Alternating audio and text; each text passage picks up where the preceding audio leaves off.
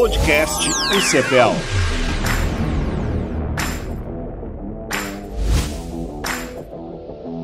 Olá, começa aqui mais um podcast da UCPEL.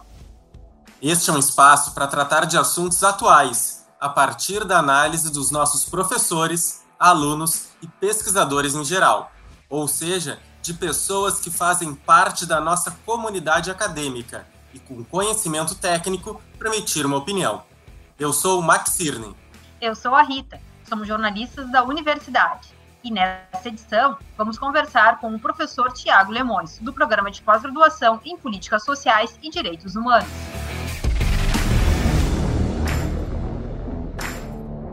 Tiago é historiador, mestre em ciências sociais e pós-doutor em antropologia. Desde a graduação, suas pesquisas envolvem a temática da exclusão social, mais precisamente aquela direcionada para pessoas em situação de rua. É também autor do livro A Rua em Transe Territórios Relacionais e a Política dos Afetos entre Pessoas em Situação de Rua.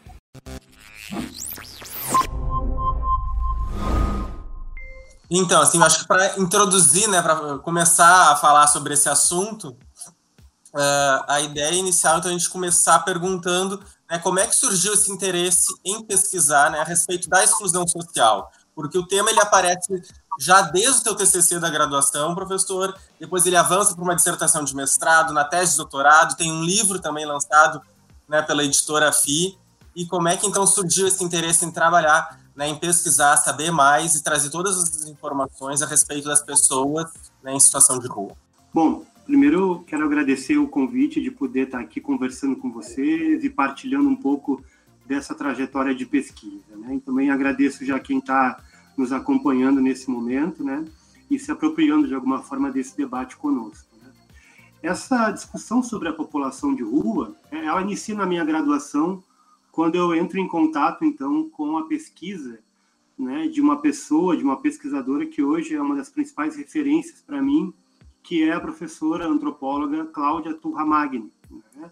Atualmente, ela é professora é, do programa de pós-graduação em antropologia da UFPEL. Né? A época eu fazia graduação em História, e em 2007 ela ingressa na universidade e eu fui atrás um pouco é, da trajetória de pesquisa dela e me deparo com uma etnografia em Porto Alegre. Né? Ela foi viver praticamente com as pessoas em situação de rua embaixo dos viadutos de Porto Alegre. Ela passa meses acompanhando os deslocamentos dos grupos pela, pelo meio urbano e ela vai discutindo a cultura material, o modo de apropriação do espaço é, e o, o próprio poder público fazendo com que essas pessoas se desloquem o tempo todo a partir de uma intervenção repressiva né, na capital. Então, é, essa, todo esse universo me encantou bastante. Né? Eu era da história, mas me encantei pela antropologia a partir desse momento, sobretudo pela ideia de viver com né, esse desafio de uma pesquisa que não nos traz o conforto de análise de dados quantitativos, né, de uma análise em que você fica dentro de um gabinete, de um escritório, mas que você interage com as pessoas numa relação radical de alteridade, né, de relação com a diferença. Isso me encantou de imediato. Eu falei, bom, é com esse tema que eu quero trabalhar e é a partir dessa metodologia que eu quero aprofundar os meus estudos, né? Então eu comecei a ir para as ruas de Pelotas, tentando entender um pouco a questão da alimentação. Então na graduação o meu estudo foi sobre é, as percepções das pessoas em situação de rua em relação à alimentação que elas recebiam. Né? E quais as estratégias de aquisição dessa alimentação, os marcadores de classe e de raça que também eram perceptíveis já nesse, nessa primeira experiência. Né? Aí, então, no mestrado, né, como na graduação eu já tinha identificado uma rede de relações, né, um circuito de doação alimentar na cidade que envolvia grupos religiosos, né, é, também estabelecimentos comerciais, e, enfim, tinha toda uma rede de doações na cidade e essa rede, de alguma forma, aliás, de muitas formas, né, influenciava o deslocamento dessas pessoas pela cidade. Né? Então não era um nomadismo, né, não era um movimento errante, sem era nem beira, mas ele era marcado a partir das relações que essa população estabelece com diferentes doadores e com diferentes pessoas que se abrem a estabelecer um vínculo com eles. Então, era um deslocamento e uma rede de vínculos presente na cidade muito forte, né? a despeito de uma série de intervenções do Estado para expulsar essas pessoas dos espaços mais centrais. Né? Foi isso exatamente que eu estudei no mestrado. Né? Então, no mestrado, meu foco foi sobre os vínculos, como que essas pessoas estabelecem vínculos mantêm esses vínculos e transformam eles numa possibilidade de, é, digamos assim, de reconstrução das suas próprias vidas, de terem referências que não mais as referências familiares originárias, mas outros vínculos. E aí se extrapola a relação com doadores, mas também entre eles. E aí surge a figura do pai de rua, da mãe de rua, do irmão de rua, do padrinho de rua, toda uma rede familiar que se constrói a partir do afeto não do sangue, mas da afetividade. Né? Então, pessoas mais velhas que estabelecem um cuidado e uma proteção, uma relação de aconselhamento com sujeitos mais novos, né? E aí, bom, é, outros companheiros de rua que em determinada situação protege o outro e isso ao longo de uma temporalidade vai construindo um irmão de rua ou um pai de rua ou uma mãe de rua. Né? Então, uma reconstrução das, dos referenciais familiares. Então, foi esse universo que eu destrinchei, digamos assim, é, no mestrado em Ciências Sociais na UFPEL. Né? Bom, quando eu ingresso no doutorado na URGS, no ano seguinte, né, em Antropologia Social, eu começo com um projeto que eu acabei não executando, né, que era um projeto para tentar entender as redes é, de, de migração entre a capital e Pelotas. Por quê? Ainda no mestrado eu percebi que muitos homens em situação de rua jovens conseguiam é, viajar para a capital, para Porto Alegre, e conseguiam um emprego. A partir do momento em que eles se estabeleciam na cidade, conseguiam alugar uma casa, eles conseguiam voltar ou preparar as condições para que outros companheiros de Pelotas, normalmente os irmãos de rua, pudessem também seguir os seus rastros. Então era uma rede de ajuda que envolvia um deslocamento, um processo migratório? E foi isso que eu entrei no mestrado, no doutorado, é, na intenção de estudar. Mas isso era 2013 e é justamente o ano em que Porto Alegre funda, digamos assim, a base do Movimento Nacional da População de Rua, que já vinha se espalhando por vários estados nos anos anteriores, e justamente no ano em que eu vou para Porto Alegre para fazer esse estudo, o movimento se instaura lá. E aí eu abandono tudo e mergulho no movimento social para entender essa lógica da mobilização social, que era muito mais interessante né, e novo, justamente porque, é, historicamente, essas pessoas são vistas como é, sem capacidades políticas para reivindicar os seus direitos, sem voz e etc. Né?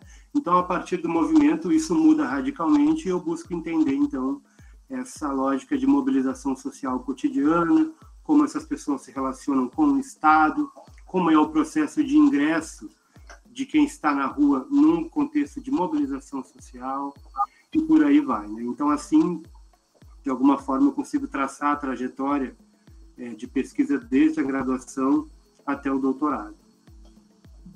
E, professor, pegando o gancho né, na, na questão da criação do, do, do, Movimento Nacional de População de Rua, de lá para cá, assim, o que, o que, que mudou, assim, o que, que tu consegue observar? Essa, é, é, essa articulação conseguiu garantir alguns direitos de, de, de melhoria de qualidade de vida para essas pessoas?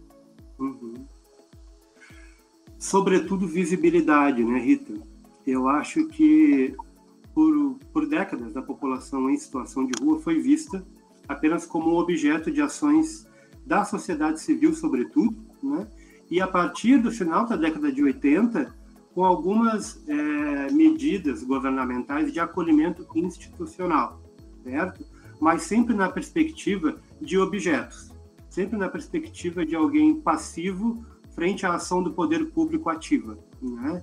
Com a emergência do movimento social, essa lógica muda, a mesa vira. Né? Por quê? As pessoas começam a denunciar. O primeiro passo é a denúncia a denúncia de violência, a denúncia de massacre, sobretudo o massacre da Praça da Sé, em 2004, que foi o estopim para o nascimento de um movimento social. Né? Sete pessoas foram assassinadas a pauladas em 2004 na Praça da Sé. Isso teve uma visibilidade nacional e internacional, né? É, enfim, e produziu uma comoção pública. Isso foi o estopim para o surgimento de um movimento social, né? Que o movimento social então que passa a produzir denúncias no primeiro momento e num segundo momento a reivindicar direitos, né? Ou a condição de sujeitos de direitos, não mais objetos de ações pontuais, né? Isso inclui o direito à alimentação adequada e de qualidade, o direito à moradia, né? O direito à assistência social, o direito à renda, né? E, sobretudo, o direito à existência, o direito ao reconhecimento da sua humanidade, né? Não mais ser tratados como bichos, como desumanos, mas também o reconhecimento da sua, humani da sua humanidade. Né?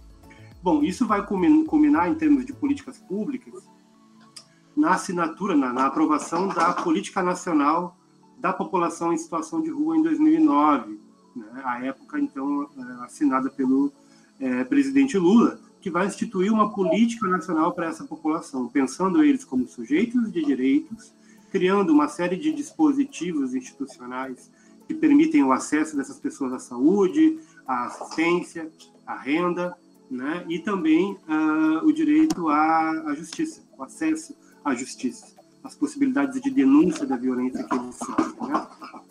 Então, uh, muda no âmbito institucional, no âmbito legal, essas pessoas conseguem uma série de, de transformações, mas na prática nós sabemos que uh, ainda muitas coisas precisam avançar, né, Rita? É, e aí a gente pode vir agora para o contexto da pandemia, para exemplificar o quanto que na prática é, as coisas continuam repetindo uma lógica tradicional de acolhimento. Professor, a gente está comentando sobre o Movimento Nacional da População de Rua, né? E eu observei que o título da tua tese e um artigo científico recente que foi publicado traz o, o, Movimento Nacional da População de Rua como uma espécie de máquina de guerra. Por que a escolha desse termo e o que, que representa, então, essa, essa batalha? Uhum. Bom, essa ideia da máquina de guerra é um conceito bem específico, né? Que está dialogando com dois filósofos, que é então Gilles Deleuze e Félix Guattari, né? Que são dois filósofos franceses que vão de alguma forma, é, conceituar a lógica da máquina de guerra né, e do aparelho de captura. Né? E aí eles vão exemplificar o Estado como um aparelho de captura, né? o Estado como uma força que busca sempre capturar aquilo que ele mesmo produz como indomável. Né? Então, como sujeitos incivilizados, como grupos nômades que precisam da luz do Estado, né? o Estado que ilumina lá onde há trevas, né, lá onde há abandono, né, lá onde há é, degredo. Então, o Estado seria essa máquina de captura que, num primeiro momento, ele produz um discurso sobre uma população e esse discurso ele é sempre o da falta. Né? Sujeitos sem isso, sem aquilo, sem política, né, sem assistência. Então, depois que ele produz um discurso da falta, ele produz processos né, é, de captura. Né? É, e isso estava muito presente no movimento social, quando o Estado se aproximava do movimento, tentando colocar essa população como, de novo, passivos, de novo, apenas como objeto da política, enquanto que o movimento social estava se colocando como sujeito, reivindicando participação no debate e na formulação das políticas públicas. Né? E aí, então, a lógica da máquina de guerra, para esses dois filósofos que eu citei, digamos assim, é uma reação né, é, a essa lógica da captura do Estado. Né? Então, a lógica da máquina de guerra, ela produz sempre fuga, o acesso e a fuga ao mesmo tempo. Né? É, um exemplo disso, na prática, se a gente quiser operacionalizar os conceitos filosóficos, né, é pensar que a população em situação de rua, quando se relaciona com o Estado, a partir da mobilização social, ela tem uma lógica muito específica, que é contra e a partir do Estado. Ou seja, acessa as políticas, reivindica, né, monitora e, ao mesmo tempo, denuncia. Então, está sempre nesse movimento, a partir do Estado, ou seja, a partir do Estado, acessando os seus aparelhos, as suas instituições, né, utilizando os seus próprios mecanismos institucionais para denunciar e denunciando o tempo todo. Né? Então, contra e a partir do Estado. Nessa lógica da máquina de guerra, acessando e fugindo o tempo todo. No caso da população em situação de rua, acessando e denunciando. Né? Nunca se deixando capturar totalmente pela lógica do Estado. Nunca se posicionando totalmente a favor do Estado ou elogiando as suas políticas e as suas instituições. Sempre com o pé atrás. As conquistas se apresentam de alguma forma, por exemplo, o aumento de número de vagas nos albergues, o que é problemático, mas ok. Para as pessoas em situação de rua é um avanço, né, de alguma forma. Sempre desconfiando ao mesmo tempo, denunciando. Por exemplo, participando das assembleias dos albergues, né, os que realizam assembleias, né, e questionando por que, que os colchões não são limpos, por que, que as pessoas em situação de rua têm que conviver com pombos, por exemplo, dentro de alguns quartos?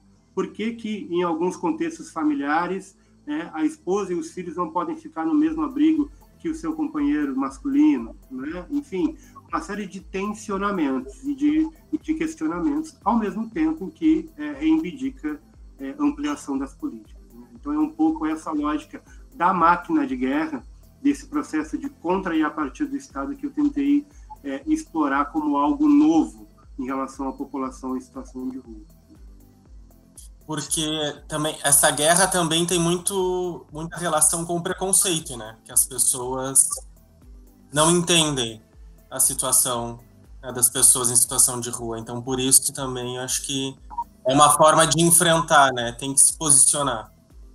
Sem dúvida, muito importante ter tocado nessa questão do, do preconceito e dos estereótipos, né? Porque a máquina de guerra ela também é uma luta no campo simbólico, no campo das representações que são construídas sobre essa população historicamente. Né? Então, por exemplo, a ideia de que as pessoas em situação de rua são estão na rua porque querem, porque se envolveram com álcool e drogas, né? E aí por isso mesmo elas não acessam é, os albergues e os abrigos, porque não querem nada com nada, né? Porque preferem ali receber a comida e a roupa gratuitamente, sem nenhum esforço. Quer dizer, são imaginários, né? Extremamente violentos, né? E não está só no campo da representação. A gente entende que a representação ela justifica a prática, né? Ela embasa as práticas e práticas violentas de extermínio. Né? Recentemente, em São Paulo, dia 22 de julho, né, é, duas pessoas em situação de rua morreram porque receberam comida envenenada, né, com veneno de rato. Um, uma criança de 11 anos ainda está internada porque também comeu da mesma distribuição de comida efetuada, efetuada então por um grupo religioso. Então, quer dizer, as representações, elas também têm é, consequências e justificam as práticas. Né? Então, por isso que é importante, é, Max, trazer as pesquisas científicas, né? as pesquisas qualitativas e quantitativas, porque elas nos ajudam né, a desconstruir esses estereótipos. Claro que o movimento social também desconstrói, mas a ciência, né, as pesquisas sociológicas, antropológicas, né, na área também do serviço social, do direito, elas têm a potência de quebrar com esses preconceitos. Por quê? Vamos pegar o exemplo é, de São Paulo, por exemplo. São Paulo é a, é a capital que tem mais pessoas em situação de rua no Brasil. São 24 mil pessoas em situação de rua né, em São Paulo, certo? Bom, a grande justificativa do poder público em São Paulo, também é em Porto Alegre, mas vamos pegar só o caso de São Paulo, né, é de que as pessoas não, não acessam o, o, albergue porque não querem, preferem ficar na rua do que ter que seguir, seguir regras. Né? É também o mesmo argumento que a gente percebe aqui em Pelotas, em alguns setores da sociedade. Né? Aí, quando a gente vai analisar os dados de pesquisas recentes, pesquisas censitárias, né, em Porto Alegre, 70% das pessoas, de acordo com a pesquisa da URSS em 2016, 70% não, não acessa os abrigos e albergues porque sofrem violência verbal, violência física, é, LGBTfobia, certo? xenofobia né? e outros, outros problemas que enfrentam, como, por exemplo, não acessam alimentação ou não podem repetir o alimento. Né? Então, assim, vão dormir com fome, né? porque passaram o dia inteiro sem comer e a única refeição à noite elas não podem repetir. Né? Então, as pesquisas elas nos ajudam a compreender o fenômeno e sair um pouco da individualização do processo e da culpabilização do processo e acessar questões muito mais amplas né? e para o poder público perigosas, porque denunciam o próprio poder público. Né? Então é por isso que existe uma relutância dos municípios e dos estados em realizar as pesquisas censitárias sobre a população de rua, justamente porque isso desconstrói estereótipos muito úteis né, ao próprio poder público. É, lendo o teu artigo, né, eu achei bem interessante uh, naquela fala que, uh, que tu comenta que os militantes uh, deixaram claro que a tua participação no grupo não serviria para brindar a academia como, como, uma conclusão exitosa de uma pesquisa, que eles queriam uma mão na massa, mesmo envolvimento diário, tipo, é, como, como, isso, como isso se deu, assim, e, e, tipo, eu acho que não existe, no caso, especialmente da área das humanas, não tem como tu fazer uma, uma pesquisa com um envolvimento que não seja muito próximo, assim, né, pelo menos para te ter alguma percepção de fato satisfatória. Uhum. Não, ótima pergunta, Rita. Na verdade, a gente sempre espera que a nossa maior contribuição enquanto cientistas sociais é que a tese pro, produza alguma visibilidade, né, é, e também sirva para a formulação de políticas públicas mais eficazes em relação a essa população. Né? A gente parte disso desde a academia, é isso que aprendemos de alguma forma. Né? É, no caso específico do meu envolvimento com o movimento social, foram eles que me ensinaram uma outra, um outro processo. Não foi a universidade né, que me orientou né, a não pensar apenas no resultado final da minha tese como um contributo para esse movimento foram os próprios militantes. O tempo todo eles me colocavam, no início da pesquisa, né, um posicionamento, né, um posicionamento de militante, de alguém que está também lutando pelos direitos das pessoas em situação de rua e que está indignado também com as injustiças que são é, efetivadas naquele contexto. Né? E aí eu trago um exemplo muito interessante que é no início da minha pesquisa eu me aproximava do movimento social nas primeiras reuniões e eu não conseguia falar nada, ficava muito tímido, muito retraído, né? Porque tinha uma coisa que me incomodava, que era a presença do Estado dentro do movimento social. Né? Então eu fui com uma ideia de um movimento social só formado por pessoas em situação de rua. Né? Então eu estava idealizando algo. Né? E aí quando eu chego lá eu vejo nas reuniões uh, os agentes do Estado, as pessoas que são monitores de abrigos e de albergues, né, educadores de rua, redutores de danos, uma série de advogados, né, militantes dos direitos humanos mais vinculados às instituições jurídicas. Então, o Estado estava por toda parte dentro do movimento social. Né? E aí eu fiquei pensando, tá, mas não é contra o Estado que se está lutando, não é o Estado que se está denunciando, um Estado historicamente violento, genocida, que produzia um processo de abandono, e mas ele está aqui dentro, então isso me incomodava, não sabia muito bem como pensar e ao mesmo tempo, por isso, eu não me posicionava, né? E qual era a consequência disso? Nenhum militante conversava comigo. Assim como eu desconfiava daquele cenário, as pessoas também desconfiavam das minhas intenções. Né? Foi só a partir do momento, né, dois meses depois, com o meu envolvimento no suposto assassinato de uma pessoa em situação de rua, né? E aí sim, isso mexeu muito comigo e todo mundo do movimento percebeu o quanto eu estava absolutamente consternado e marcado por aquele suposto assassinato que ocorreu, que teria ocorrido na Redenção, no Parque da Redenção, né? e teria sido cometido por policiais.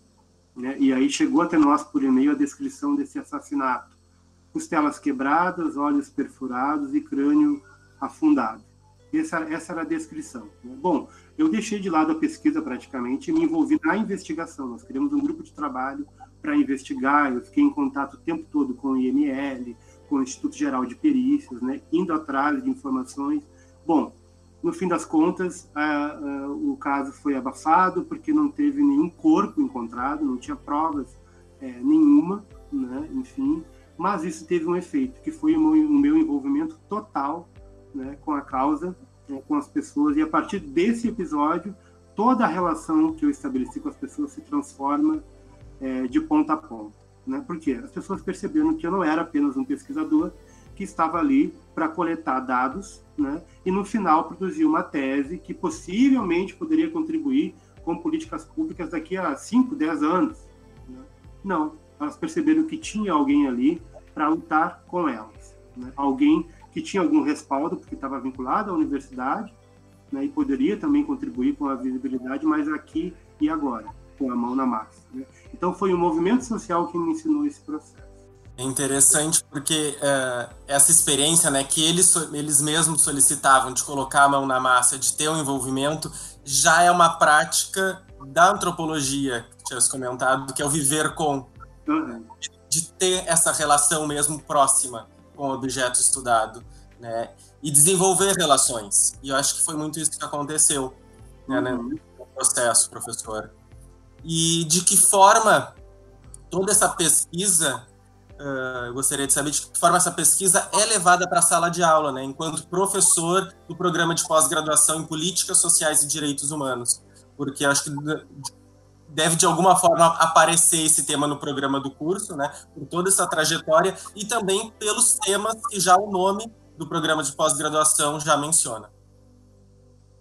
Sem dúvida, Max. Eu estou o tempo todo, tanto em sala de aula quanto nas orientações de pesquisa de mestrado, trazendo essa experiência. Né? Claro que são contextos de pesquisa distintos, né? mas o que, que fica de orientação o tempo todo para os alunos? Vamos ouvir a percepção das pessoas. Né? Não adianta a gente querer trabalhar com política pública sem ouvir as pessoas mais interessadas, que são aquelas que são, então, as contempladas, né? objeto das políticas, objeto entre aspas. Né? O que, que as pessoas sentem na, na, carne, na sua experiência de vida, o que, que isso transforma. Né? Porque aí a gente quebra com aquela lógica de, sempre, de que sempre vai ter gestores ou pessoas iluminadas produzindo políticas públicas, achando que é, isso vai ser bom ou melhor para a vida das pessoas. Sendo que quem sabe é elas, e aí então a importância que eu sempre coloco de trazer a participação das pessoas no processo de formulação das políticas públicas. Né? E aí a gente pode pegar um exemplo, né? um exemplo hipotético, mas que a gente tem quase certeza que ocorre na prática. Né?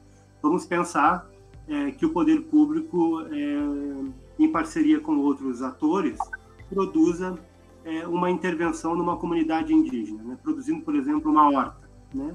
E nessa horta, então, o poder público constrói uma cerca, os canteiros bonitinhos e dá as orientações para a população indígena de como cuidar coletivamente. Um mês depois, o poder público volta e olha para aquela, é, para aquela cerca derrubada, para o mato né, é, alto, e aí produz um discurso. Bom, eles não querem nada com nada né, realmente não tem condições de trabalhar, não tem condições de produzir política pública com quem não tem vontade, com quem não quer realmente mudar a sua realidade. Esse é um discurso muito recorrente quando as políticas públicas são produzidas em diálogo com as populações. Nesse caso, nesse exemplo hipotético da população indígena, o que, que seria necessário para mudar essa lógica? Ouvir as pessoas e conhecer a sua cultura conhecer a sua cosmologia, a sua cosmopolítica. Por quê? Por exemplo, para a população indígena, a ideia de uma fronteira, de uma terra marcada, né, é, recortada por uma divisão, não faz sentido, porque a terra é viva. Né? E aí, bom, a ideia de tu cercar um espaço é algo que não entra na cosmopolítica dessa população. Então, só para dar um exemplo, o quanto que é importante e o quanto que eu estou o tempo todo orientando que se ouça as pessoas. Né? Então, entrevistas, trabalho de campo, vivência direta para compreender a aplicação das políticas, como que uma política está sendo recepcionada, como que ela está sendo, está tendo efeito na prática e na vida cotidiana das pessoas. Né? Isso dá uma outra lógica para a política pública, isso vira a mesa. Nós não estamos mais avaliando em termos de, de indicadores, de dados quantitativos, mas em termos de vida real, cotidiana, no corpo, na corporalidade, na cotidianidade das pessoas. Né? Isso nos dá uma outra percepção sobre as políticas. É um pouco dessa forma que eu tento levar essa minha experiência para dentro do PPG. Professor, é, por algum motivo, né, a, a pandemia do, do, do novo coronavírus ela jogou luz às pessoas em situação de rua, especialmente pela questão, né, acho que da, muito forte do, do, ficar em casa, né, do, da, da, de circular no mínimo possível. Uh, enfim, a, a, essa população passou a ser fonte de preocupação do poder público, com, com algumas sugestões do tipo, ah, vamos uh, uh, alugar hotéis para receber essas pessoas, por que que tu, por que que tu acha que isso aconteceu assim, né? Eu não sei se de fato alguma política nesse momento se concretizou, mas pelo menos se começou a cogitar, se perceber que precisaria existir alguma atenção especial para esse público. Eu queria, no teu entendimento, assim, por que, que tu acha que isso aconteceu nesse momento? Eu acho que isso, em grande parte, é resultado de uma mobilização nacional, né, Rita?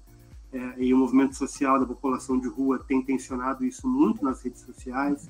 Se eu não me engano, em Natal, no Rio Grande do Norte, né, com a mobilização do movimento, um albergue está fazendo testagem de Covid em todos os seus albergados, em todas as pessoas que são que dão entrada no, no, no serviço, né? Então é uma conquista colocada pelo movimento, né? Mas eu avalio, em termos gerais, que o que se reproduziu foi uma lógica tradicional, foi o mais do mesmo, que é o ah. acolhimento, que é a necessidade extrema de tirar as pessoas da rua para que elas não sejam vistas, certo? E aí, sem uma articulação com a saúde, sem a disponibilização de testes, porque aí tu produz o quê? Produz uma aglomeração dentro de espaços institucionais. Isso resolve? Resolve o problema de que a população está incomodada com esses sujeitos no espaço público. Apenas isso. Então, o mesmo processo de higienização social né, e de dar uma resposta apenas pelo acolhimento é, é algo que, para mim, reproduz uma lógica tradicional. Né? Não sei se vocês conseguiram se apropriar de um artigo que saiu há pouco tempo, acho que há dois dias atrás, no Estadão, né, que, é, que se intitula Albergue não é moradia. E aí eu acho que é muito interessante porque nos deixa a par né, dessa problemática, dessa resposta que está sendo dada na pandemia que não resolve, que é, de fato, mais do mesmo. Né? E aí, nessa, nesse artigo, né, escrito por quatro pesquisadoras da, um, da USP e da FGV, da Fundação Getúlio Vargas, né, elas mostram que essa lógica ela não dá conta do onde, do como e do quem. Né?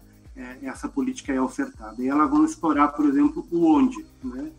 Em São Paulo, especificamente, os albergues são ofertados, eles são disponibilizados na periferia da cidade, nos, nos bairros periféricos. E aí a maior parte da população se concentra na região central, porque é justamente ali que vai ter maior distribuição de comida, os grupos religiosos vão atuar de forma mais intensa, né? e as pessoas não conseguem se deslocar para esses espaços. Né? E aí o poder público produz a lógica de que existem espaços ociosos que têm um déficit, um déficit né, de, de ocupação dessas vagas, e que, portanto, não vale a pena abrir novos equipamentos porque não são ocupados. As pessoas preferem ficar na rua. Né? Então, a partir desse onde, que não dá conta de uma lógica de ocupação territorial, as autoras apontam é, a ineficácia da política. O como, né? como que elas abordam o como? A ideia do, da, da qualidade desses espaços. Né? E aí o censo de 2019 em São Paulo mostrou que as pessoas são colocadas muitas vezes é, 300 pessoas em um galpão, sem isolamento térmico, convivendo com pombos e com, com uma série de doenças, né? Então a gente vê aí se reproduzindo quase que uma lógica prisional na assistência social né, de um hiperencarceramento das pessoas, mesmo no espaço institucional. Né? Não poder é, ficar junto com a família, né, em caso de outros arranjos familiares que não apenas aquele homem solitário, solteiro na rua. E aí as autoras, é muito interessante porque elas mostram o quanto que também se reproduz aí uma lógica patriarcal, né? Por quê? Porque as crianças de uma família não podem ficar no abrigo com o pai apenas nos abrigos femininos com as mães, é reproduzindo a ideia de que o homem é o que vai ficar no abrigo sozinho porque ele pode conseguir um trabalho futuramente, né? E a mulher fica com o filho porque cabe a ela apenas o cuidado com a prole, né? Então reproduzindo aí também uma lógica patriarcal, né? É, no como, né? E no quem, que está atrelado justamente a essa questão de gênero também, né? focado sempre em homens com idade é, com idade para é, ingresso no mercado de trabalho. Então elas vão mostrando né, o quanto que essa lógica do acolhimento está defasada. Ela não tem mais nenhuma eficácia, se é que um dia teve. Né? E quando a gente olha para o contexto pelotense, será que a construção de espaços de acolhimento também tem resolvido o processo? Apontado, de fato, políticas eficazes? E aí as autoras apontam uma solução, que é o First House, né, o Casa Primeiro, que é algo que surge nos Estados Unidos na década de 80, tem um sucesso né, interessante na França, né, e que agora começa então a ser é, implementado no Brasil em alguns municípios, tá? que é a lógica de garantir. Primeira coisa que você garante para uma pessoa em situação de rua é a moradia, né?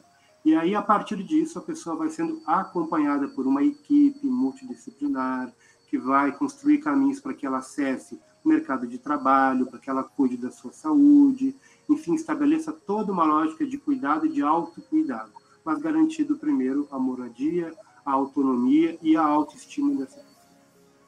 Né? Isso requer vontade política, requer investimento e requer, de fato, é, a vontade de resolução dessa questão. E voltando esse olhar para Pelotas, né? como é que está o contexto né, das pessoas em situação de rua aqui? Como tem transcorrido as políticas sociais? Né? Porque acho que tu podes avaliar desde a graduação, quando tu foi para a rua e lá conviveu com as pessoas daqui da cidade, até agora que a gente está num contexto de pandemia. Aí já se vão ter uma década uhum. né, período. Dá para avaliar como é que transcorreu esse contexto né, dessa população e como transcorreu também as políticas sociais. Bom, eu vejo pontos positivos e negativos, né, como sempre.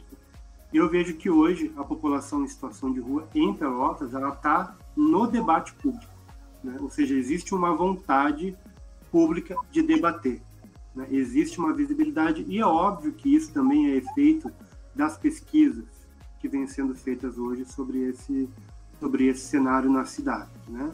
Mas, por exemplo, Pelotas conta com uma política importante, com um serviço importante, que é o Centro de Referência Especializado para a População de Rua, né? que é o Centro Pop. O Centro Pop ele foi criado pela Política Nacional da População de Rua em 2009. É uma conquista do movimento que entra dentro do, da máquina estatal né? e é ofertado. Qual é a lógica? Não é um atendimento diurno, não é apenas para que as pessoas tenham um espaço para comer e dormir. O atendimento ele é diurno, né? não é noturno, desculpa, ele é diurno e aí ele envolve a oferta de oficinas, né, é, é, enfim, de uma série de possibilidades né, para a conquista da cidadania, digamos assim, dessas pessoas. Então, o Centro Pop, as pessoas ingressam pela manhã, tem o café da manhã, tem acesso a oficinas, né, uma série de outros encaminhamentos para acessar também outras políticas de saúde, Bolsa Família e etc. Então, é um espaço de referência para acessar, digamos assim, seria uma porta de entrada uh, de acesso às políticas públicas, né, e a outras lógicas de cuidado. Né? Isso no papel. Né? Eu não conheço de fato o cotidiano dessa instituição, mas avaliando de longe parece que tem dado certo, de alguma forma. Né? O que me preocupa são as respostas que estão sendo dadas uh, no contexto de pandemia. O que foi criado agora recentemente foi uma aglutinação, digamos assim, dos serviços no Colégio Pelotense. Né? Então, nós temos ali no Pelotense hoje funcionando o Centro Pop, com esse acolhimento diurno, também o albergue né, municipal, que é uma parceria público-privada, né, e é, a Casa de Passagem, que é um serviço já bem mais antigo da Prefeitura, que tem a função de acolher por 15 dias e encaminhar essas pessoas para suas cidades de origem, quando é o caso. Tá? Então, isso tudo está funcionando ali. Né? Eu não estou acompanhando cotidianamente o que está sendo colocado, né? é, o que está sendo realizado dentro desse espaço, mas me parece, olhando de longe, que é uma resposta tradicional, novamente, apenas do acolhimento né, é, dessas pessoas, sem o encaminhamento de fato para acessar as políticas públicas. Né? Uma, uma pessoa próxima comentou comigo, entrou em contato, né, muito preocupada com o aumento das pessoas em situação de rua em Pelotas. Né?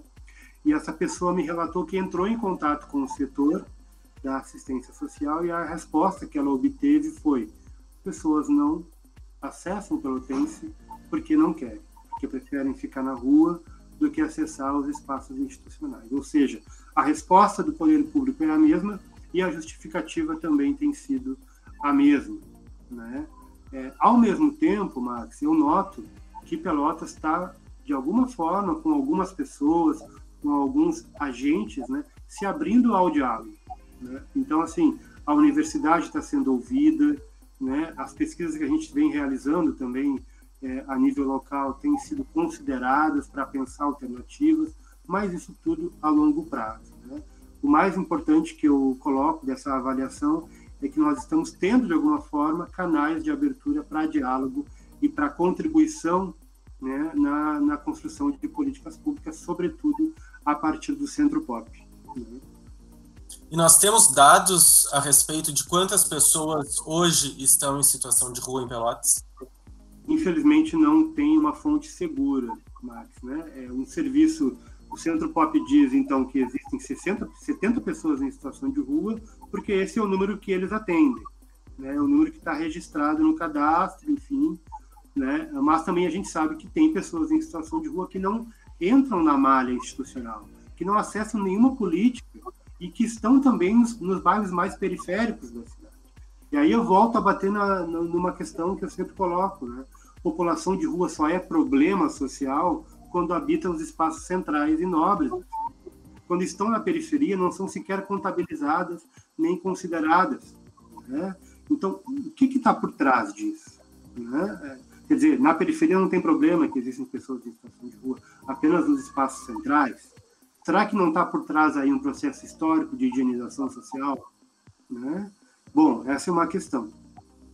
Então não se contabiliza, né? Aí a gente percebe que agora, né, uma, uma iniciativa do setor é, do Fórum de Pelotas, né, e também do Exército, uma iniciativa conjunta, né, vem realizando doações de, é, de marmitas, né, todo domingo. E aí eu tenho acompanhado os números, extrapolam em muito o que o poder público nos passa em termos de, de dados quantitativos sobre essas pessoas. Tem, tem é, ocasiões em que são doadas num domingo quase 200 marmitas para cada indivíduo. Né? Então, imagina, é, um número que extrapola é, quase o dobro, o triplo aí do que nos é, do que nos é passado. Né? O fato é que é, é urgente que se tenha, Max, uma, uma pesquisa séria, qual e quantitativa, para é, compreender o universo da população em situação de rua, conhecer essa população de fato, né? e aí sim produzir políticas públicas eficazes. Sem conhecer e sem também produzir espaços de participação dessas pessoas, né, para que elas digam de fato o que elas querem que tenha, por exemplo, dentro de um albergue. Como que elas querem que funcione um albergue? Como que elas querem que funcione, por exemplo, o centro pop? Que tipo de oficinas, né? Que tipo de, de política elas querem acessar de acordo com as suas necessidades, com as suas trajetórias, enfim. Né? Isso sim faz com que as coisas funcionem, com que as coisas andem. Senão a gente fica sempre no mais do mesmo, né? Bom, professor, para encerrar, então, eu queria que você falasse um pouquinho sobre esse, o teu livro, Ao em Transe, que esse ano ganhou uma segunda edição, né? Como é que foi isso? Você fala um pouquinho sobre o trabalho, sobre o, o livro como um todo. Uhum. Bom, esse livro ele é resultado da pesquisa de mestrado, né, Rita?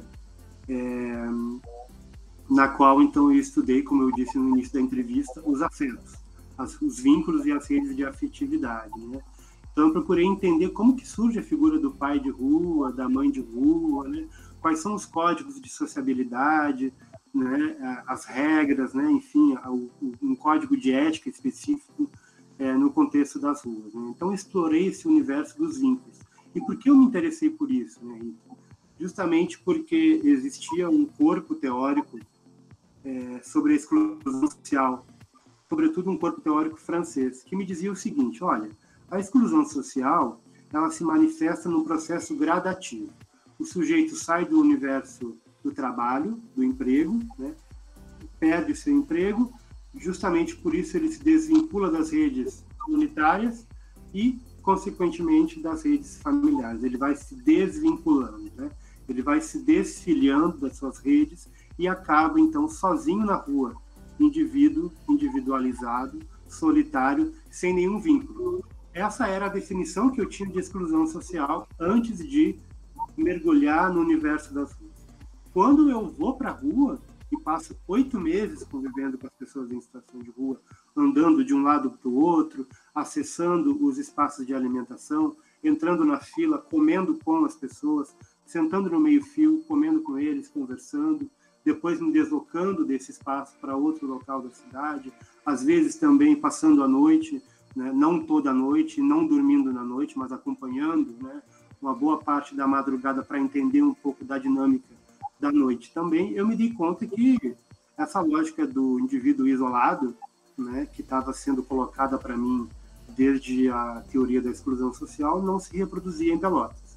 As pessoas construíam novos vínculos né, e traziam dessa dinâmica, dessa dinâmica de vínculos algo extremamente importante para sua vivência, para sua sustentação no espaço da vida nas ruas. Né? Então é uma experiência esse livro de, de, de fato de oito meses de, de, pesquisa, de convivência, né? E eu acredito que ela tem o seu valor atualizado, digamos assim, na desconstrução de uma série de estereótipos sobre a população de rua, inclusive estereótipos presentes até na literatura sobre, né? o que é algo que me impressionou bastante. É, e também é um livro que desconstrói o argumento é, de que a população em situação de rua se explica pela desvinculação sociofamiliar, né? de que a pessoa está na rua porque perdeu os vínculos né? familiares. E aí eu percebia o que nos espaços de doação alimentar, Rita, a família de origem se deslocava da periferia até esses espaços para atualizar os vínculos com essa pessoa em situação de rua, com esse parente, né, com esse familiar, atualizava os vínculos, conversava, né, enfim, sabia como estava. Depois dessa pessoa em situação de rua passava é, na casa dos familiares dois ou três meses, voltava para a rua. Então tinha uma relação outra, que não é essa relação, essa noção de família hegemônica, da família né, nuclear, nuclearizada, né, fixa, sedentarizada. Não, existia uma dinâmica de relações familiares extremamente fluida, mas existia.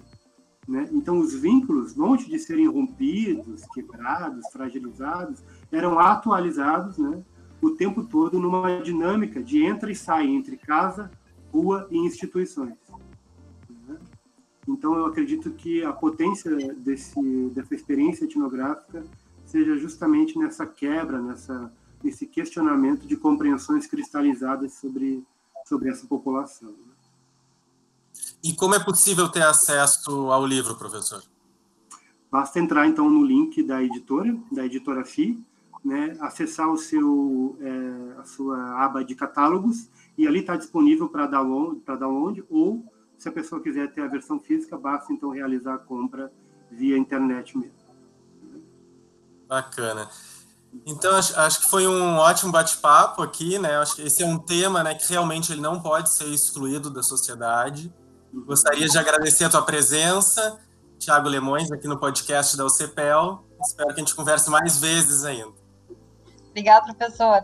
Seja bem-vindo à nossa primeira experiência de podcast. Obrigado, gente. Para mim é uma honra estar aqui com vocês e agradeço imensamente a oportunidade de mais uma vez expor, né, publicizar essas questões que me inquietam bastante, acredito que inquietam vocês também, então que se reproduza e seja aí replicado para que as pessoas possam também pensar, refletir e agir de outra forma. Né? Então, muito obrigado.